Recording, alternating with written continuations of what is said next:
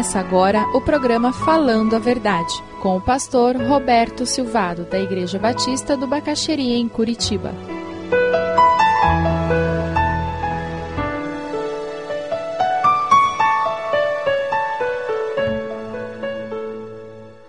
Miqueias se preocupa não apenas com aqueles que estão na liderança, no topo, lá em Brasília, nas casas de poder, mas ele se preocupa com aquele que mora na esquina, que tem endereço fixo, tem marido, mulher e filhos. E como é gostoso ler a palavra de Deus, porque ela nos ajuda a enxergar as dimensões da vida que tem que ser consideradas quando nós estamos querendo de fato ouvir o que Deus tem a nos dizer. E logo depois que ele fala sobre aqueles que detêm o poder, ele fala sobre nós, eu e você, que não fomos imbuídos de poder, não fomos eleitos para um cargo público, não assumimos a liderança de uma multinacional pela nossa competência, pessoas que têm influência sobre o destino de muitos, como acontece nos nossos dias. Não, não, não. O que acontece ali é que ele fala daqueles que têm poder, mas ele fala também de mim, de você. Veja ali versículos 5 e 6 de Miqueias 7. Não confie nos vizinhos, nem acredite nos amigos. Até com aquela que o abraça, tenha cada um cuidado com o que diz, pois o filho despreza o pai, a filha se rebela contra a mãe, a nora contra a sogra, que novidade. Os inimigos do homem são os seus próprios familiares. Que cena triste! Quando você lê esses versículos, você tem que dizer falta harmonia nesses relacionamentos. O retrato de uma sociedade sem temor a Deus. Uma sociedade onde as igrejas têm que ter vigia, onde as igrejas católicas que detêm várias obras de arte têm que fechar as suas portas agora. Porque senão os candelabros, os santos, as imagens vão ser roubadas e vendidas no mercado negro. Ora, eles vendem no mercado negro e é por isso que eles roubam. Porque se ninguém comprasse, aqueles que queriam roubar iam desistir de roubar. Sabe por que o seguro, conforme a marca do carro, é mais barato? É porque certas marcas não têm tanta saída nos desmanches. Como não, não tem saída para eu vender o carro no desmanche, então Ninguém quer roubar aquele carro. Eles querem roubar carros que é fácil de vender no desmanche. É interessante porque é sempre fácil olhar a trave no olho do outro, né? E a gente já põe uma trave no olho do outro. Algo grande.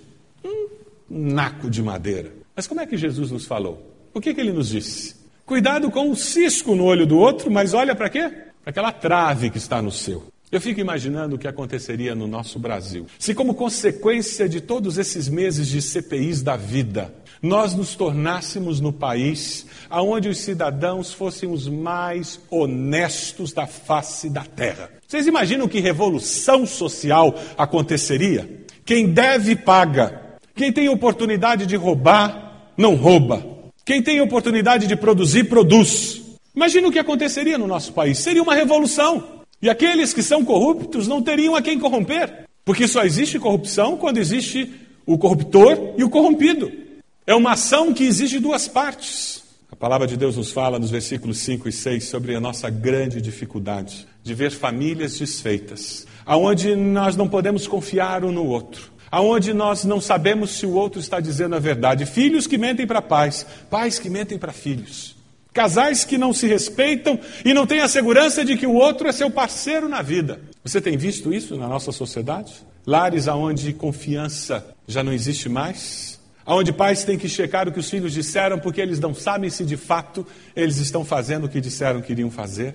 Ah, meus irmãos, como nós precisamos do relacionamento vertical para que os nossos relacionamentos na horizontal se tornem relacionamentos significativos, e saudáveis. Quando nos relacionamos com o nosso Deus, que é o relacionamento vertical, a consequência é que nós conseguiremos nos relacionar de uma forma saudável com aqueles que são próximos, aqueles que estão ao nosso redor. Mas quando de forma egoísta nós ignoramos a Deus, os princípios de Deus da sua palavra, surge uma sociedade como a que é descrita por Miqueias, surge uma sociedade como a que tem sido descrita incansavelmente pela nossa mídia. Você gostaria de que essa sociedade fosse diferente? Você gostaria de mudar essa sociedade? E essa é a proposta do cristianismo. A proposta do cristianismo não é rito religioso, não é liturgia elaborada. A proposta do cristianismo não é isso. A proposta do cristianismo é uma experiência com Deus que transforma a minha vida e a sociedade onde eu estou inserido e transforma para melhor. Quem anda com Jesus experimenta o poder da luz sobre as trevas. Quem anda com Jesus experimenta o poder de Deus no coração do ser humano. Mas falta temor a Deus na nossa sociedade. Falta o referencial de uma autoridade absoluta. Pastor Márcio hoje cedo nos falava sobre a dificuldade com alguns jovens que dizem para ele que tudo é relativo. Não é não. Os absolutos da vida continuam tão absolutos como eles sempre foram. Os absolutos da vida vêm da palavra de Deus, que não muda, é eterna. E como nós precisamos pautar nossas vidas pelos absolutos de Deus. Para que não aconteça o que aconteceu em São Paulo, aquela jovem que por causa do namorado mata os pais, foram parar na prisão, estão na prisão. O julgamento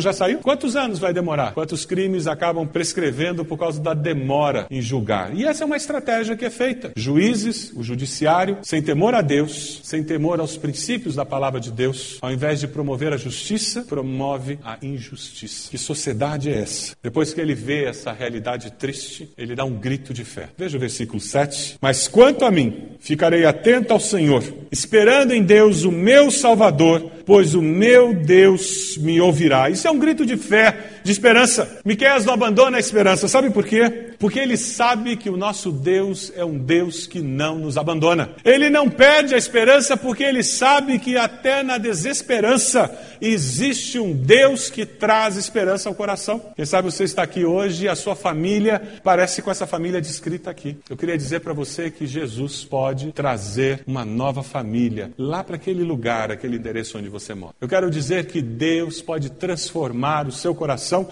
e o coração daqueles que moram no seu lar. Miqueias dá um grito de esperança, que eu gostaria que fosse o nosso grito. Tem um texto que eu gostaria que nós lêssemos juntos, que vem lá do Salmo 53. Deus olha dos céus para os filhos dos homens, para ver se há alguém que tem entendimento, alguém que busca a Deus.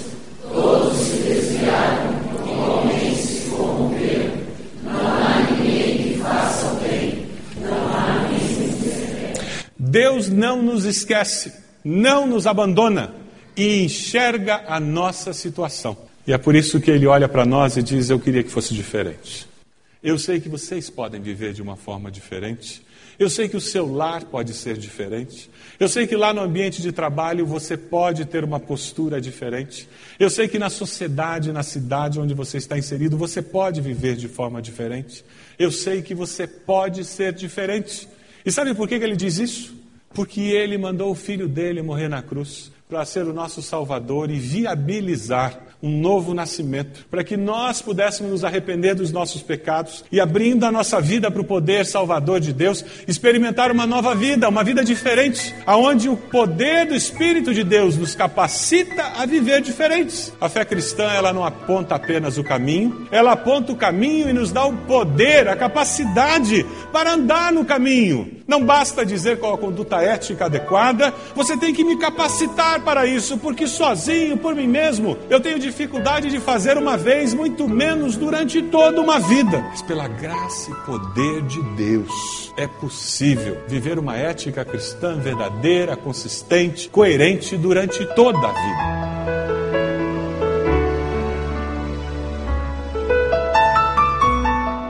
Se você deseja adquirir a mensagem que acabou de ouvir, ligue para 41 33630327. Mencione o título ou o dia da mensagem e envie um e-mail para vida@ibb.org.br.